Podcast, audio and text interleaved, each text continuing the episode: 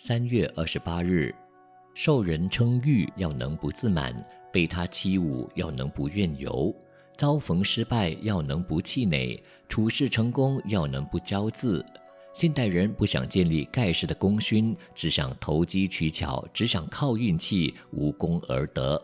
过去古人是无功不受禄，现代的人是恃功而骄，只要有一点小贡献，就希望获得赏赐，就想邀功。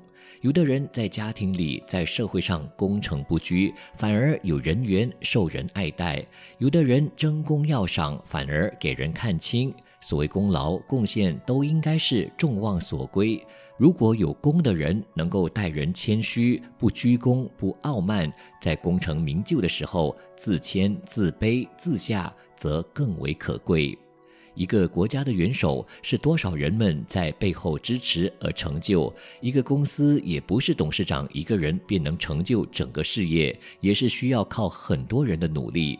如《金刚经》说：“佛陀度尽一切恒河沙众生，而实无一众生可度。”这是大菩萨不居功的精神。